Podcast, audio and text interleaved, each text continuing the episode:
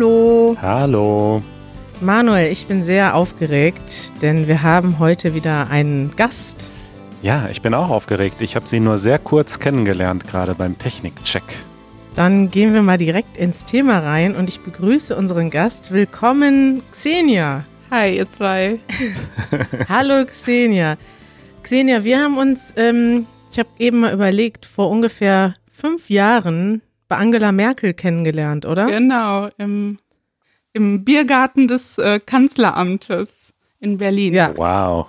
So, Manuel, was denkst du jetzt? Woher kennen wir uns? Sind wir wichtige politische Persönlichkeiten? Ja, ich, man kann da auch einfach so ein Bier trinken. Ich habe da auch schon mal ein Bier getrunken, als ich genau. mein Praktikum im Bundestag gemacht habe. Aha. Aber weiß ich nicht, was habt ihr da gemacht? Tatsächlich waren wir beide bei einer Veranstaltung, wo es um ehrenamtliches Engagement ging und ja. wo wir gemerkt haben, dass wir beide ähm, also wir haben uns gar nicht so viel da unterhalten, muss ich ehrlich gesagt sagen, Xenia. Ja. Aber wir haben uns, unsere Organisationen haben sich angenähert und wir machen beide Bildungsarbeit. Und Xenia ist heute hier, nämlich als Vertreterin der Organisation Zweizeugen. Und ich war damals schon sehr beeindruckt von eurer Arbeit und freue mich sehr, dich jetzt hier zu Gast zu haben. Dankeschön. Xenia, was ist denn das Projekt Zeitzeugen eigentlich? Zweizeugen, Entschuldigung. Genau, Zweizeugen ähm, ist ein Verein mit ganz vielen äh, Mitarbeitenden und wir erzählen in analogen, aber seit 2020 auch äh, digitalen Bildungsprojekten aus der Zeit des Nationalsozialismus.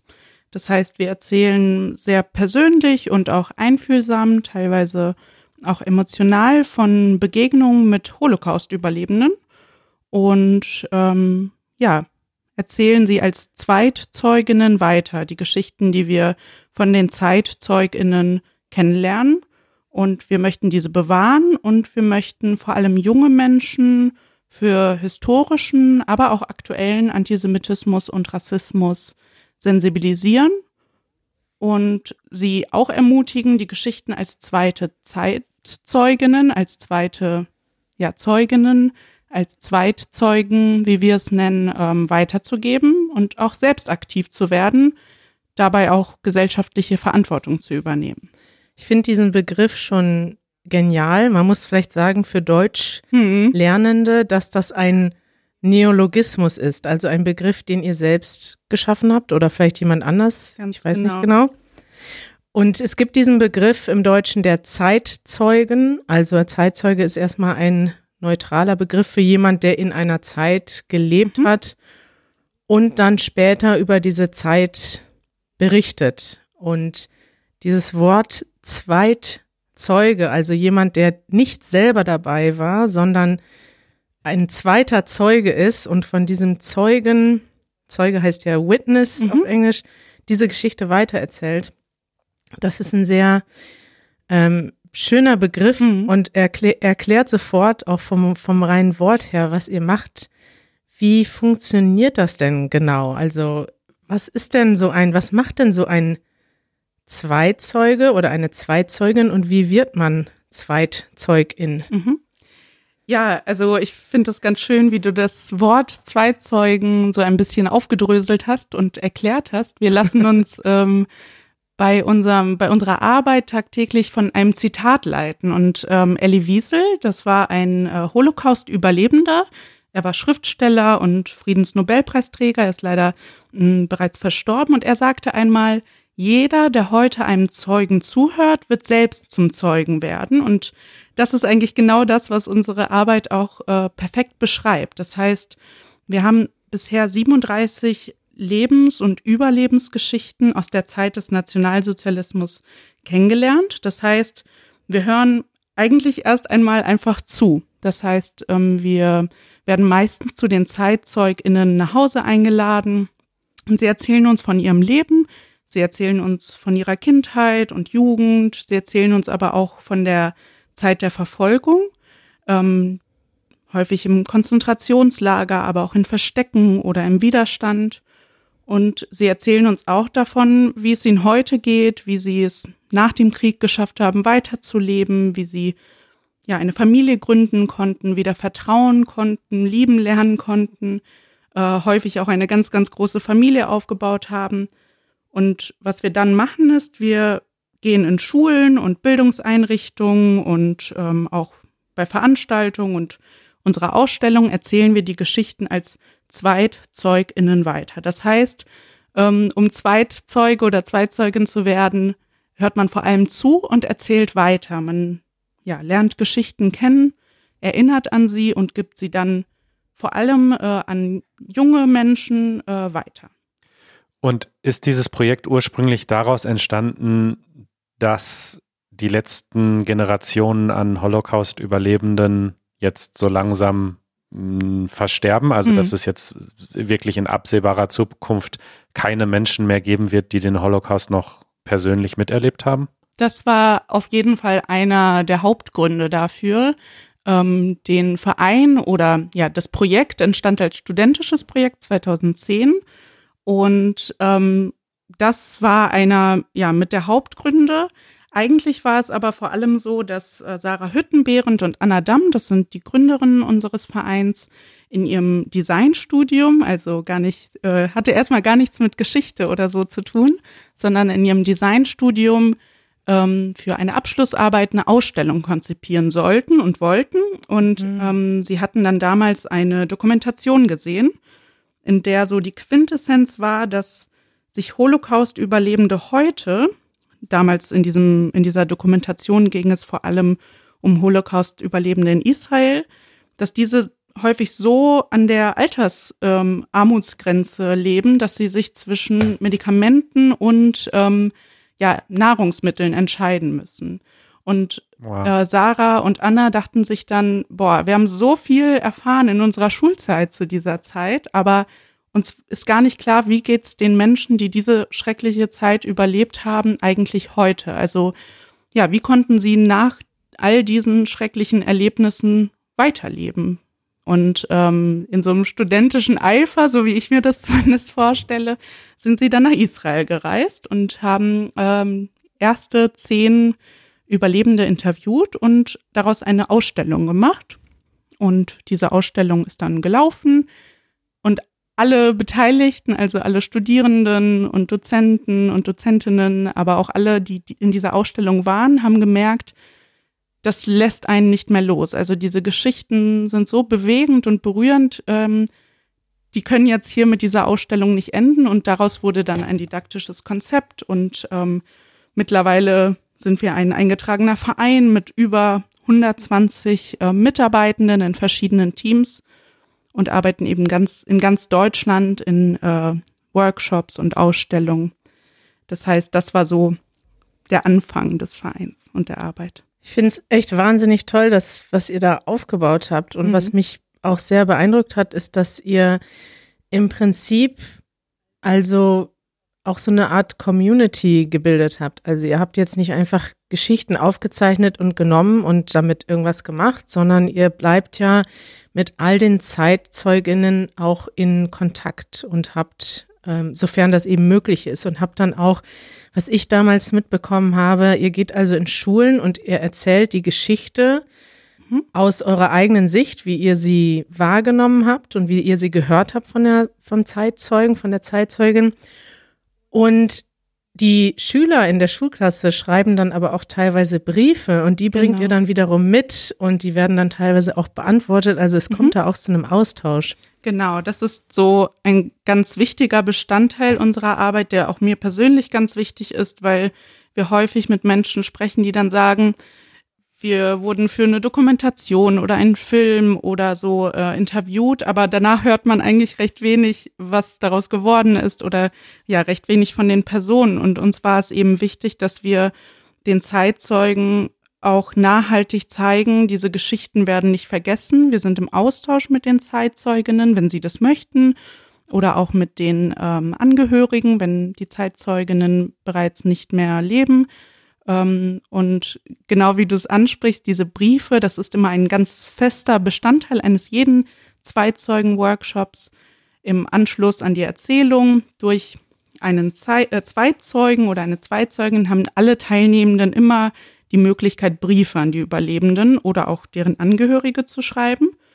Und das sind teilweise ganz lange, manchmal auch ganz kurze Briefe, in denen die ähm, Kinder und Jugendliche zum einen ganz viel Mitgefühl ausdrücken und ähm, auch erstaunen oder sie erzählen, was sie vielleicht Neues gelernt haben, was sie vorher nicht wussten.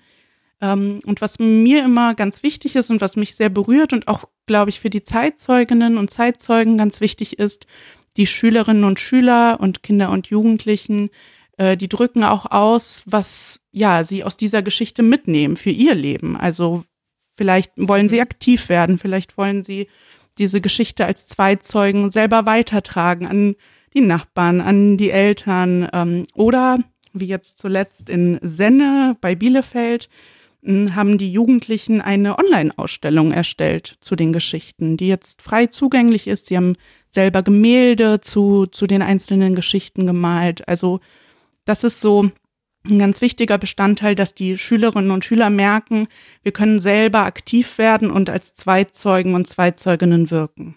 Und das gibt natürlich auch den Zeitzeuginnen ganz viel Mut, ähm, weil sie merken, nicht nur ihre Geschichten werden nicht vergessen, sondern ähm, sie bewirken auch was ganz Konkretes im Leben der Kinder und Jugendlichen.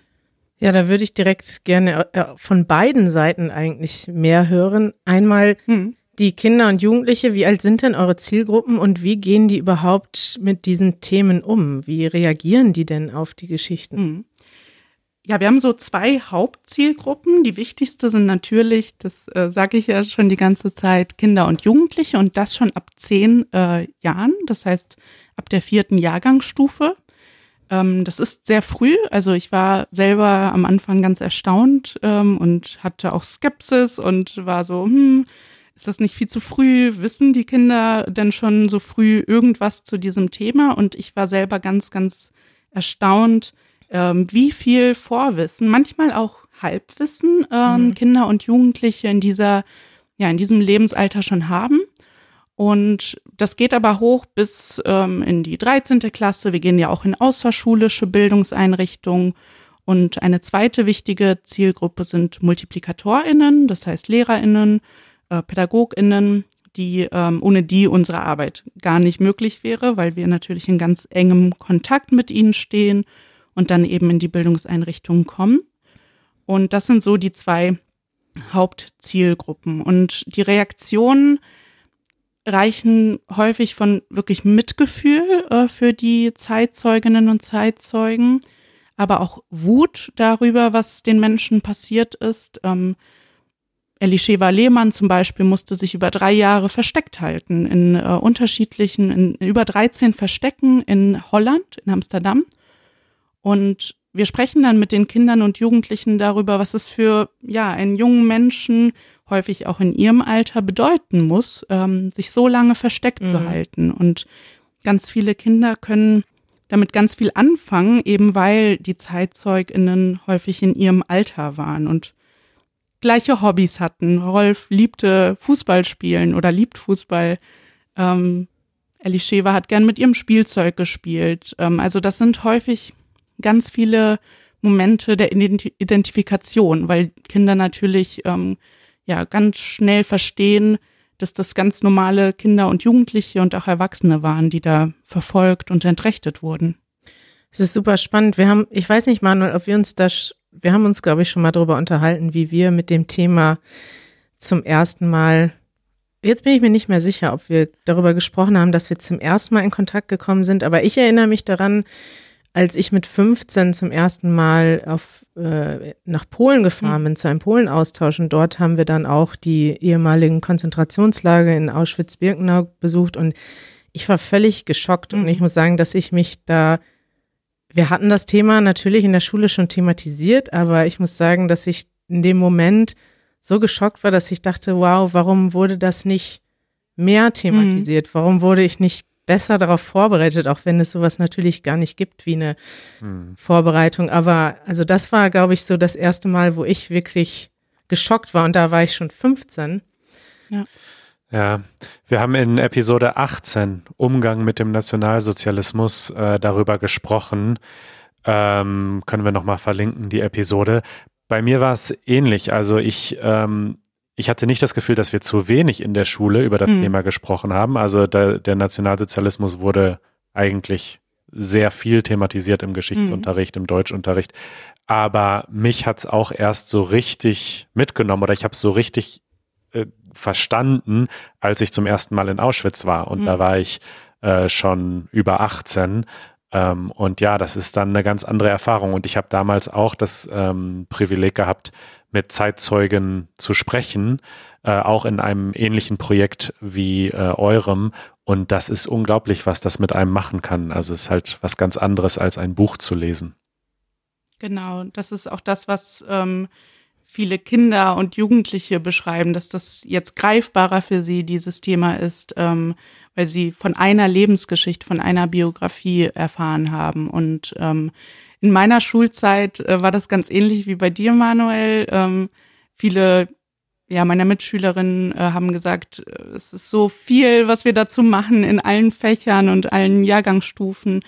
Und trotzdem ähm, gibt es immer wieder diesen Eindruck, dass man diesem Thema so ein bisschen überdrüssig wird, weil man immer ganz große Zahlen liest oder ähm, ja so Schreckensbilder sieht, aber ähm, ganz selten kommt man dazu zu erfahren, wie erging es den Menschen, die ähm, zum Beispiel als Juden und Jüdinnen verfolgt wurden? Was bedeutete das für das eigene Leben, für die eigene Familie, ja, auch für die Zukunft, für die eigene? Ja, ich kann mir total vorstellen, dass eine Geschichte viel mehr ändern kann als alle Zahlen, weil Zahlen kann man wirklich schwer begreifen, mhm. gerade wenn man noch jünger ist. Ich habe das schon, das habe ich irgendwie schon früher gedacht, diese also schon als Jugendliche habe ich das so empfunden, diese, dieser Schmerz darin, das ist erstmal zu erfahren, was passiert ist und das selbst zu realisieren und auch zu merken, man kann diese Dimensionen des Holocaust überhaupt nicht greifen. Mhm.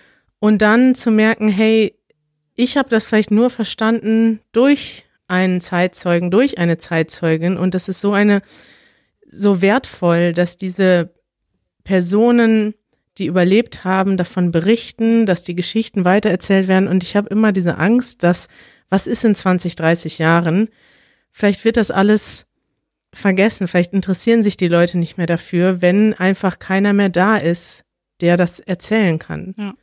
Ja, ich glaube, das ist genau das, wo wir ansetzen. Also was ähm, ich, das fragen uns natürlich ganz oft Menschen, ne? Was wird sein in 10, 20, 30 Jahren?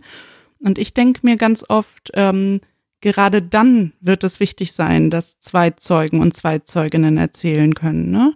Also ähm, ich merke immer wieder, wir können natürlich nicht äh, Begegnungen mit Zeitzeugen und Zeitzeuginnen ersetzen. Für mich waren das auch Begegnungen, die ich wahrscheinlich nie in meinem Leben vergessen werde. Aber wir können eben von diesen Begegnungen erzählen und wir können davon erzählen, was das mit uns gemacht hat. Ähm, was das für mein Leben bedeutet hat, Eva oder Gerhard oder ja, all die Zeitzeugen kennenzulernen. Und ich glaube schon, dass wir durch diese persönliche Weitergabe, auch durch ähm, ja dieses Konzept Herz, Kopf, Hand, was wir nutzen, also ähm, darüber auch zu berühren äh, mit den Geschichten, also auch einen emotionalen äh, Zugang zu schaffen. Was heißt das? Also erstmal am Herz ansetzen, genau. dann versteht der Kopf und kann das. Kann aktiv werden sozusagen. Mhm. Genau, also das Herz bedeutet, dass wir mm, ja einen sehr niedrigschwelligen Zugang durch einen persönlichen Kontakt herstellen und ähm, auch eine emotionale Nähe zu den Zeitzeugen versuchen herzustellen.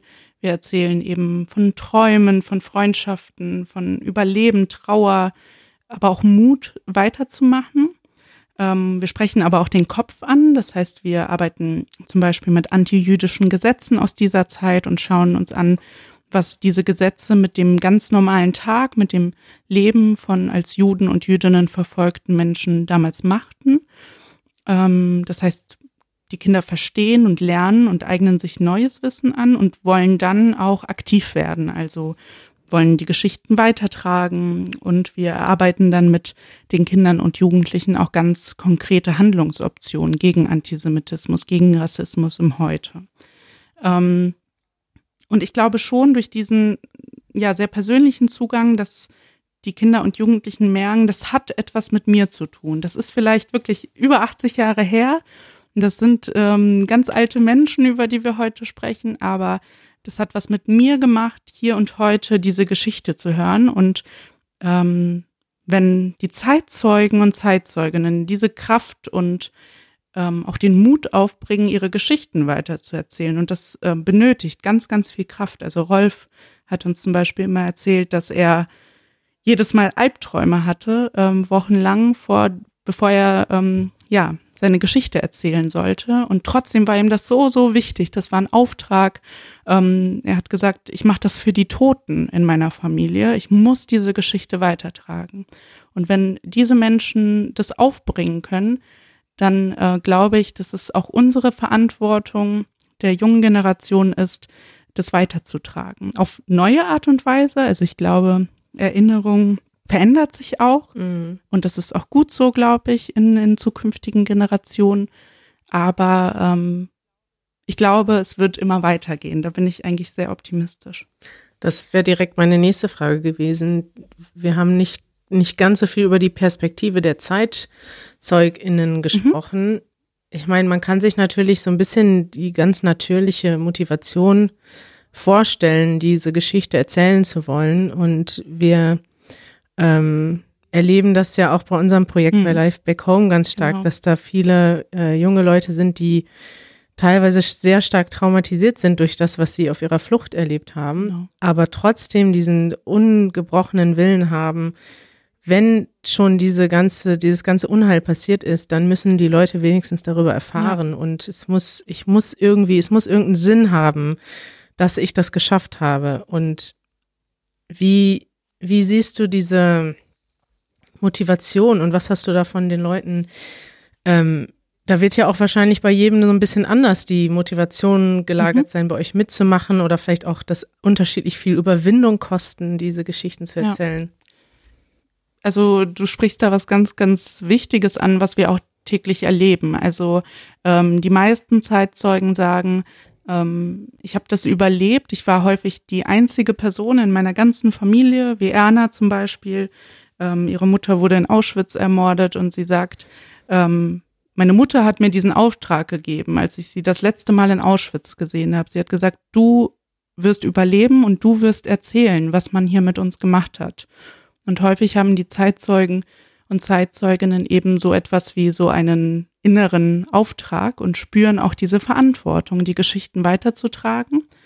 Und ähm, auf der anderen Seite konnten ganz viele Zeitzeuginnen ja jahrzehntelang nicht sprechen. Man wollte ihre Geschichten nicht hören und auch ihnen fiel es schwer, diese Geschichten zu erzählen. Sie wollten oder mussten sich ein neues Leben aufbauen. Es ähm, gab sozusagen erstmal keinen Raum, um, um diese Geschichten weiterzutragen. Und ähm, Erna de Vries sagt zum Beispiel, der Schweigen bringt einander aber auch nicht näher. Also für sie war das mhm. Reden darüber auch, ähm, ich weiß nicht, ob man sagen kann, eine Art Therapie, aber das Sprechen über diese traumatischen Ereignisse in einem geschützten Rahmen ist, glaube ich, für viele Zeitzeuginnen und Zeitzeugen auch entlastend oder war es zumindest für, für viele Jahre lang. Ähm, und trotzdem, je älter man wird, desto mehr Erinnerungen kommen auch hoch und desto schwieriger und retraumatisierender wird es auch, ähm, diese Erfahrungen immer wieder zu erzählen. Wir haben aber auch Zeitzeugen kennengelernt, die bis heute ihre Geschichte erzählen. Also zum Beispiel Eva Weil. Ähm, sie erzählt bis heute ihre Geschichte oder ihre Familiengeschichte auch weiter. Zuletzt beispielsweise ähm, bei Zoom, also ist ganz fit äh, online und ähm, ihr ist es auch wichtig, dass sie ihre Geschichte noch weitertragen kann. Und sie fragt dann auch immer, Xenia, erzählst du äh, diese Geschichte und wie erzählst du eigentlich das? Also ihr ist auch ganz wichtig, dass ich ähm, die Geschichte so weitertrage, wie sie es möchte. Und da spüren wir natürlich ja. auch eine große Verantwortung. Krass. Ja. Wie das ist jetzt eine große Frage, aber du leitest ja die Bildungsarbeit mhm. bei den Zweizeugen und wenn du das jetzt vergleichst, du weißt ja zum Beispiel wahrscheinlich viel darüber, wie heute der Holocaust und die NS-Zeit in deutschen Schulen thematisiert wird und wie das vielleicht so, ich schätze mal, wir sind so ungefähr eine mhm. Generation, mhm. wie das so in unserer Jugend war. Äh, hat sich da viel verändert? Wie wird das aktuell thematisiert? Ja, also es ist ähm, in allen deutschen Schulen im Curriculum festgelegt, ähm, oft so in der achten oder neunten Klasse im Geschichtsunterricht, aber mit Querverweisen sozusagen auch zu anderen Fächern wie im Deutschunterricht. Ich habe zum Beispiel damals, ähm, damals war es Friedrich gelesen, das Buch, viele lesen ähm, als Hitler das rosa Kaninchen stahl oder der Junge im gestreiften Pyjama. Das heißt, das Thema ist auf jeden Fall in der Schule präsent und ähm, ich erlebe häufig, dass es ähm, sehr stark von ganz, ganz engagierten LehrerInnen abhängt, ähm, wie stark mhm. und auch auf welche Art und Weise dieses Thema ähm, ja in der Schule verankert wird im Unterricht. Ähm, ich habe jetzt natürlich das Glück, dass ich mit sehr, sehr engagierten LehrerInnen äh, zu tun habe tagtäglich, denen dieses Thema auch auf sehr persönlicher Ebene ganz, ganz wichtig ist. Mm, aber man muss auch sagen, häufig fehlt es den Lehrkräften an Kapazitäten, um dieses Thema ähm, ja so biografisch zum Beispiel aufzuarbeiten oder äh, durch interaktive Methoden oder Methoden, die das Ganze sozusagen auch ins Heute holen. Also was hat das eigentlich mit uns zu tun, was vor 80 Jahren passiert ist? Das mhm. ist im Geschichtsunterricht oder im Schulalltag natürlich schwer. Das ähm, mh, mm, hat einfach damit zu tun, dass wie unser Schulsystem aufgebaut ist. Ähm, aber was ich eben häufig erlebe, ist, dass die äh, Schulen und die ähm, LehrerInnen uns buchen, zum Beispiel vorbereitend auf so eine Unterrichtseinheit oder wenn Sie beispielsweise eine Gedenkstättenfahrt nach Auschwitz, nach Buchenwald unternehmen, ähm, um so diesen eben sehr abstrakten Zahlen und Bildern ähm, einen niedrigschwelligen biografischen Zugang entgegenzustellen. Und ähm, da knüpfen wir eben an, wo Lehrerinnen und Lehrern vielleicht die Methodenvielfalt oder ähm, auch die zeitlichen Kapazitäten fehlen. Da kann man uns sozusagen buchen. Wie kann man denn euren Verein unterstützen, wenn jetzt jemand hier zuhört, der sagt, hey, ich finde diese Arbeit toll, ähm, kann man bei euch sich engagieren, kann man euch spenden? Wie kann man bei euch aktiv werden? Ähm, also engagieren immer gerne. Wir leben vom Engagement von ganz, ganz vielen Menschen. Ähm, wie gesagt, über 100 ehrenamtliche und hauptamtliche Mitarbeitende arbeiten in ganz verschiedenen Teams. Das heißt, wenn jemand Lust hat, an Schulen zu gehen und an Bildungseinrichtungen zu gehen oder wenn jemand Lust hat, Interviewtexte zu redigieren oder gut in Social Media ist oder auch im Fundraising, äh, ihr seid herzlich willkommen. Ähm, aber natürlich leben wir auch von Spenden, ähm, von finanzieller Unterstützung. Das heißt, ähm, ja, wenn ihr in einer Organisation arbeitet oder einem Unternehmen, was uns unterstützen möchte, ähm, meldet euch sehr, sehr gern bei uns. Ähm, es gibt ganz unterschiedliche Arten. Man kann uns an die Schule holen, an die Bildungseinrichtung holen. Äh, es gibt ganz verschiedene Möglichkeiten. Und wenn wir jetzt schon von Mitarbeit reden, warum machst du denn diese Arbeit, Xenia? Und vielleicht so, ähm, gibt es etwas, was du gelernt hast, was du mhm. uns allen mitgeben kannst, die wir jetzt nicht mitarbeiten an diesem Projekt? Also, ja, was ziehst du daraus und was hast du gelernt? Ja. Ja, ich bin zu Zweizeugen äh, 2016 gekommen. Ich begleite seit ein paar Jahren eine Gedenkstättenfahrt nach Israel mit äh, jungen Erwachsenen und ähm, es gab ein Vortreffen, bei dem Ruth Anne Damm, eine Kollegin von mir, ähm, die Geschichte von Hava Wolf erzählt hat und ähm, auch von Heimatsucher. Damals hieß der Verein Zweizeugen noch Heimatsucher. Und ich wusste so im also direkt auf Anhieb, äh, das ist genau das, was ich machen möchte. Ich habe ähm, damals Geschichtswissenschaften in Münster, dann später in Berlin und Prag studiert. Und Echt, du hast in Münster studiert? Genau, ja. Ich habe auch Geschichte in Münster Nein, studiert. da haben wir viel zu bereden später.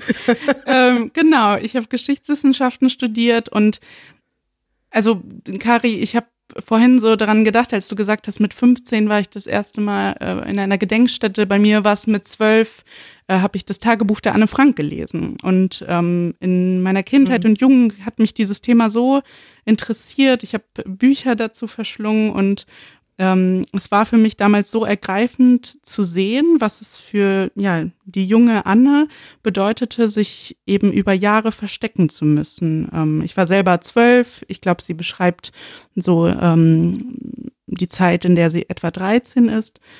Das mhm. heißt, ich habe damals dann bei Heimatsuche angefangen, ähm, einfach so ins Blaue hinein. Also habe ähm, einfach ehrenamtlich ganz lange gearbeitet, habe in ganz Deutschland Workshops gegeben und ja, wusste irgendwie, obwohl ich nie gedacht hätte, dass ich das dann irgendwann hauptamtlich mache, das ist genau das, was ich machen möchte und was ich so jeden Tag eigentlich lerne. Und dieser Job ist unheimlich vielfältig. Also ähm, dieser Podcast zum Beispiel ist ja auch so ein Teil davon. Und ich hätte nie gedacht, dass ich je in einem Podcast äh, zu hören sein würde. Ich wollte übrigens schon sagen, ne, du solltest vielleicht auch selbst einen Podcast starten, weil du hast eine wahnsinnig angenehme Stimme und ah, sprichst sehr deutlich. Ich glaube, wir werden viel Lob bekommen, dass du so deutlich sprichst. Oh, danke schön. das ist sehr lieb.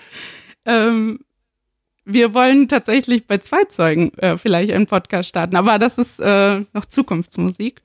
Ähm, ja, und ich lerne jeden Tag unheimlich viel. Also der Kontakt zu den ZeitzeugInnen ist wahnsinnig äh, bewegend und berührend. Wir stehen, wie gesagt, mit ihnen ähm, ganz engem Kontakt. Also ich bin zum Beispiel Vertrauensperson von Eva Weil und wir schreiben ganz viel bei WhatsApp und sie schickt dann Bilder und äh, Videos und wir telefonieren oder schreiben eben.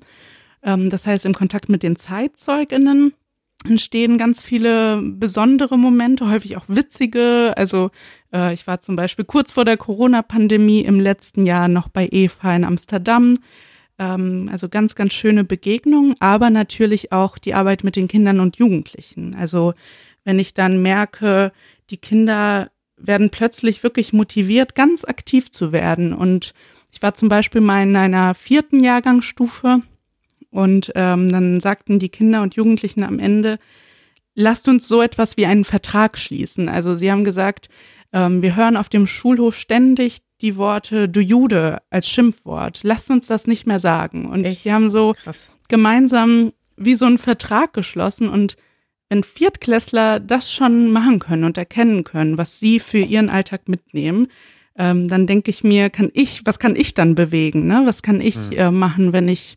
Rassismus, Antisemitismus in der U-Bahn sehe in Berlin oder auf offener Straße? Also ich nehme ganz viel für mich persönlich auch mit. Und das ist das, was ganz viele Mitarbeitende auch bei uns beschreiben, dass sie ähm, sich einfach berühren lassen von den Geschichten, aber auch ähm, ja ganz aktiv werden wollen. Toll. Xenia, es war echt toll, dass du heute zu Gast warst und ähm, ich freue mich wahnsinnig, mehr zu erfahren über äh, euer Projekt. Und wenn ihr Lust habt, mehr zu erfahren, wie heißt eure Website? Wir machen direkt Werbung für euch. Schön. ja, www.zweitzeugen.de. Ihr könnt aber auch einfach Zweitzeugen googeln und dann findet ihr alles, was ihr sucht. Und ich wünsche euch wirklich alles Gute für eure Danke. Arbeit und freue mich auch, dass wir in Kontakt bleiben persönlich, auch durch Nina die ja jetzt bei euch mitarbeitet, habe ich natürlich Kontakt zu euch und genau. Wir freuen uns immer wieder von euch zu hören. Ja, ein total schönes Gespräch. Vielen Dank, Xenia, war total spannend. Danke euch. Bis bald. Bis bald. Dann. Tschüss.